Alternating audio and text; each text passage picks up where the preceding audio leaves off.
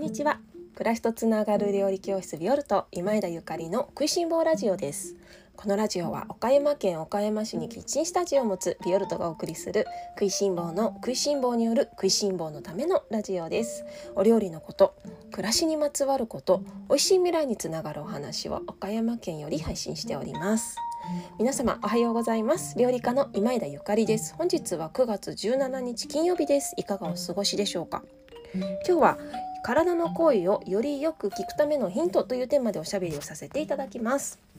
えーと、キッチンスタジオでのレッスン9月は手打ちパスタ入門というテーマでご紹介をしておりますが、えー、数日前からちょっとこっとお休みをいただいております。えっとレッスンはしていないんですけれども、えー、来週ですね9月20日に、えー、今月のオンラインレッスンが発売となりますのでその最終制作というか大詰めでね毎日パソコンに向かってカチカチしています。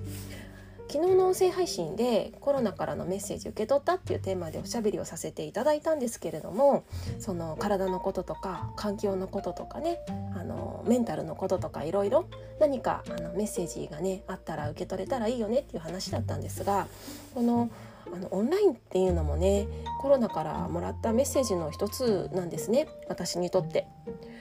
コロナ禍になるまではオンラインレッスンとかはあのやろうとも思ったことがなくってそれこそキッチンスタジオにあの多くの方に来てもらえるようにとは思っていたんだけれどもなんかそれ以上を、あのやろうって思ってもなかったんですよこれっぽっちも。でもこのコロナ禍になってねオンラインっていう選択肢が不安と、まあ、選択肢が不安とやるややらざるを得ないっていう あのピンチはチャンスっていうねやらざるを得ない状況になったからこそやり始めたんだけれどもでもねあの途中で気がついたんですよね。あ今までだったら会えなかった方たちとこうしてつながることができるって本当にありがたいことだなって。でこれってねなんかコロナからの私にとってはコロナからのメッセージの一つでもあるんです。もっと外の世界見てごらんっていうメッセージまあ、もちろんねあのオンラインレッスン作ったりとかオンラインサロン作ったりとかそれからこうやって音声配信したりとかあのすればねあの誰にでも届くってわけではないないんだけれどもないからこそあのどうやったらみんなに届くかなっていろいろ試行錯誤しながらなんか日々チャレンジしているんだけれどもでもねあピンチはチャンスって本当に言うもんだなって思ったしこのコロナがあったからこそ私は今、ね、この音声配信聞いてくださってる皆様に、まあ、もちろん前から、あのー、サポートしてくださってる皆様ももうまだまだねいつも仲良くしてくださって本当にありがたいんだけれどもなんかよりね食いしん坊の輪が広がっていて本当にあのコロナのおかげって言ったら語弊があるかもしれないんだけれどもでもあの一つ私がコロナから受け取ったメッセージなんですね。とっても大事なメッセージだったんですね。あのオンラインの方は もう本当に手前味噌で自分で動画を撮って自分で編集してそしてオンラインのあのページに打ち込んでいくっていうあの果てしない作業そして全然今までやったことないことにチャレンジしています。あのー、まあ、もちろんねサポートしてくれる仲間や、まあ、デザイナーさんとかねあの仲間がいるからできることなんだけれどもあのこういうピンチをチャンスに変えて、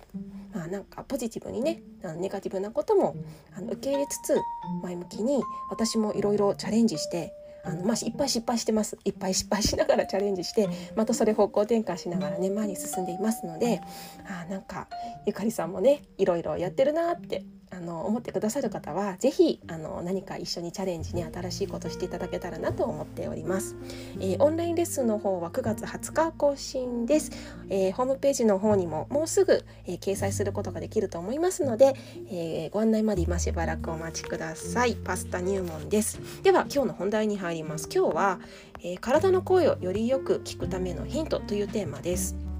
あのこれはね皆様あの様々な体の声日々聞いていらっしゃるとは思うんですけれどもあの私が最近思う最近っていうかここね何年かで思うことがあってあのそんなお話です。体の声なんかちっちゃいことで言えばね頭痛がするとかあの腰痛がするとかなんだろうなんかいろいろありますよねあのそれぞれ皆さん強いところと弱いところと個性があると思うんです体の中でもあの私あんまり頭痛があの頭痛をする人じゃなくってよくほらお友達とかでも低気圧が来たから片頭痛がっていう方とかあの聞くとね大変だなって思うしあの女性なんか月経の時に生理痛がもうしんどいっていう友達とかいるとなんか私は結構軽い方なのであ大変だなと思ったりするんですよ。でもまあそれ以外にも変な格好でいたりとかするとすぐ腰痛になったりとかそれからいつも立ちっぱなしだから足がむくみやすかったり血管浮き出たりとかねするしあとなんだろうなんかいろいろねいつも喋ってるから喉もすぐガラガラになりやすいしそれぞれみんなその強いところと、まあ、弱いところっていうのが体の中であると思うんですよね。でそんな中でね私はそういうなんていうの声がガラガラになりやすいとかあとは足がむくみやすいとかそういうちっちゃいサインの他に、えっと、食べ物で言うとねあの暴飲暴食するとまず口内炎とお顔に吹きども吹き出物が出るのねあの間違いなく出るんです。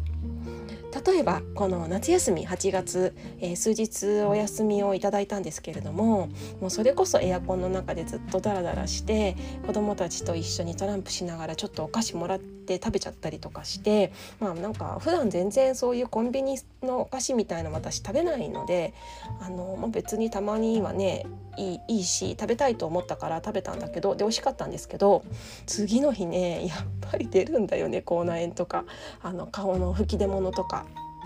えいや体は正直だなって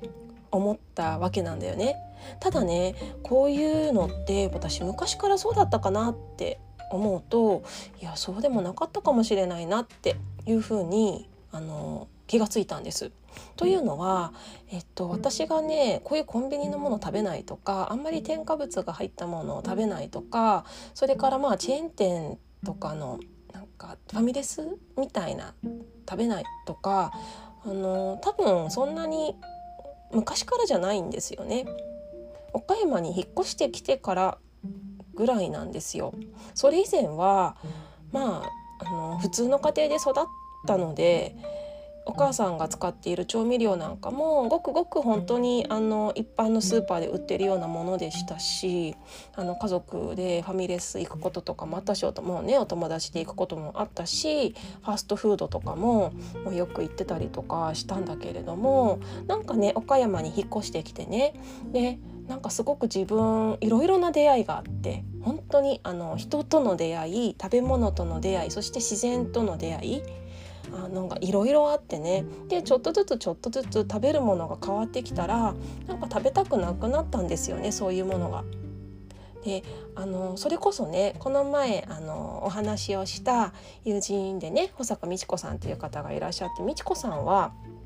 えっとすごく敏感な方でもうあのいろいろ敏感なんだけど味覚がもうものすごく敏感な方で化学調味料とか入ってたりとか白いお砂糖とか入ってたりするような食材を食べたらすぐに分かる人だったんですよね。であの今ではね私も分かるんだけれども岡山に引っ越してきてあの彼女とねあの出会った当初は私あんまり分からなかったんですよ。でもその美智子さんが「あこれすごい入ってる」って一緒に食べてて言ったりするとへえすごいよくわかんなと思ってたんだけど。でも気が付いたらねそういうの分かるようになったんですよね。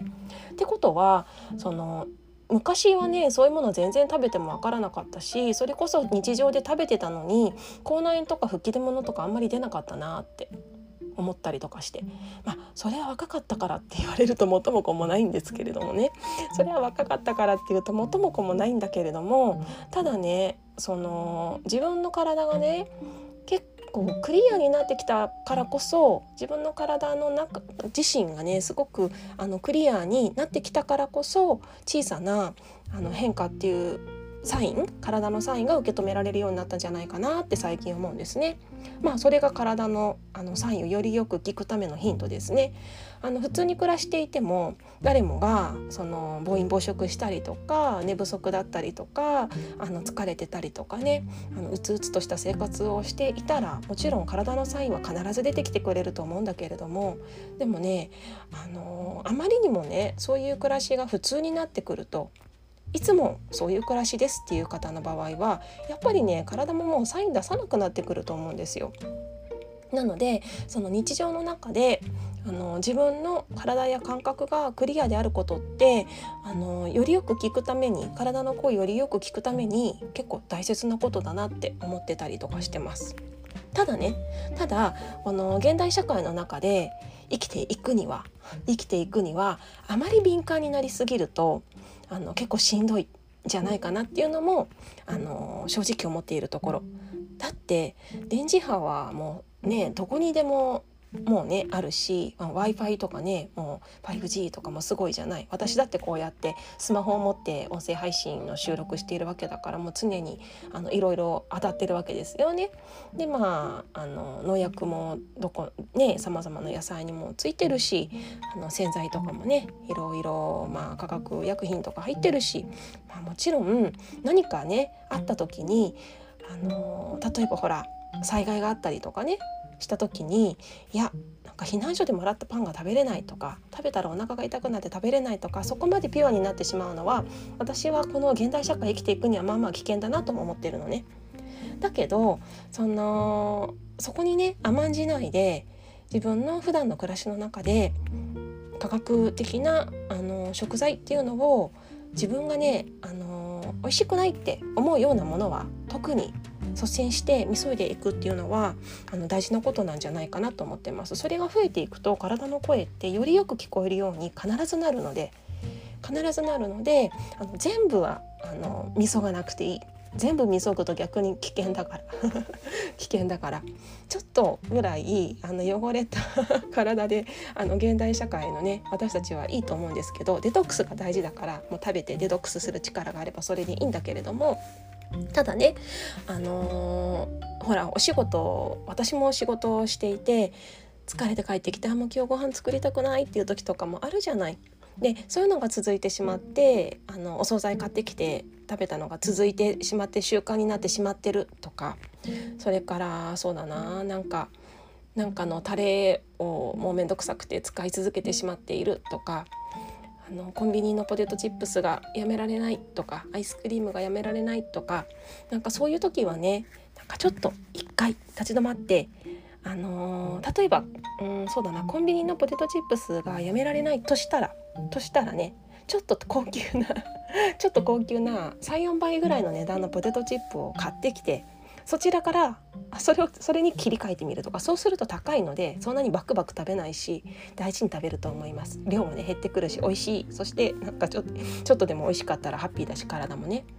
でまあアイスクリームとかもそうですね。あの100円のアイスバクバク食べてしまうんだったらばあの奮発してもうめちゃめちゃ美味しいアイスクリームを買って大事に食べるとか。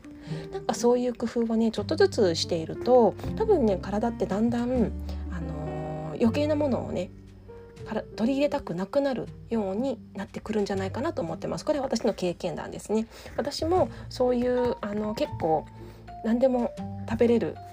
人生を、まあ、半分以上今43ですけど、まあ、30過ぎぐらいまで送ってきたのですが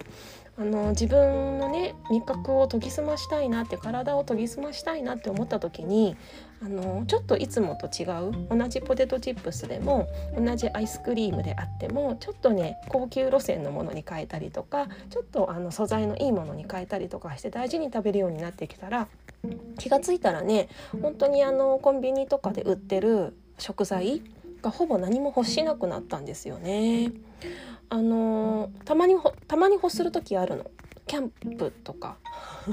なんか海に行くとかわかんないけどなんかあと高速道路のインなんかあの高速道路のお店とかに行くとなんか多分昔の思い出をフラッシュバックしてなんかすごく食べたくなる時があるんだけれどもでそういう時は食べるんですけどただね日常の中であのついつい加工品あの大量生産の加工品食べちゃうっていう方は体の声がねあのなかなか出てこれないような状態になってしまうので、まあ、ちょっとあのいろいろみそいでね食べるものを意識してあげたらいいんじゃないかなと思っております。今日は体の声をよりよく聞くためのヒントというテーマでおしゃべりをさせていただきました。もしかしてちょっと耳が痛い方がいらっしゃったらごめんなさい。でもあのきっととても大事なことだと思うのであのなーなーでね食材選ぶんではなくってもう食いしん坊の皆さんは絶対美味しいものを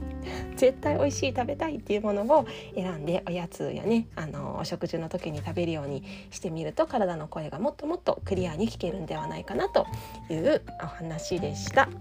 それでは皆様今日も美味しい一日をお過ごしください。暮らしとつながる料理教室ビオルト今井田ゆかりでした。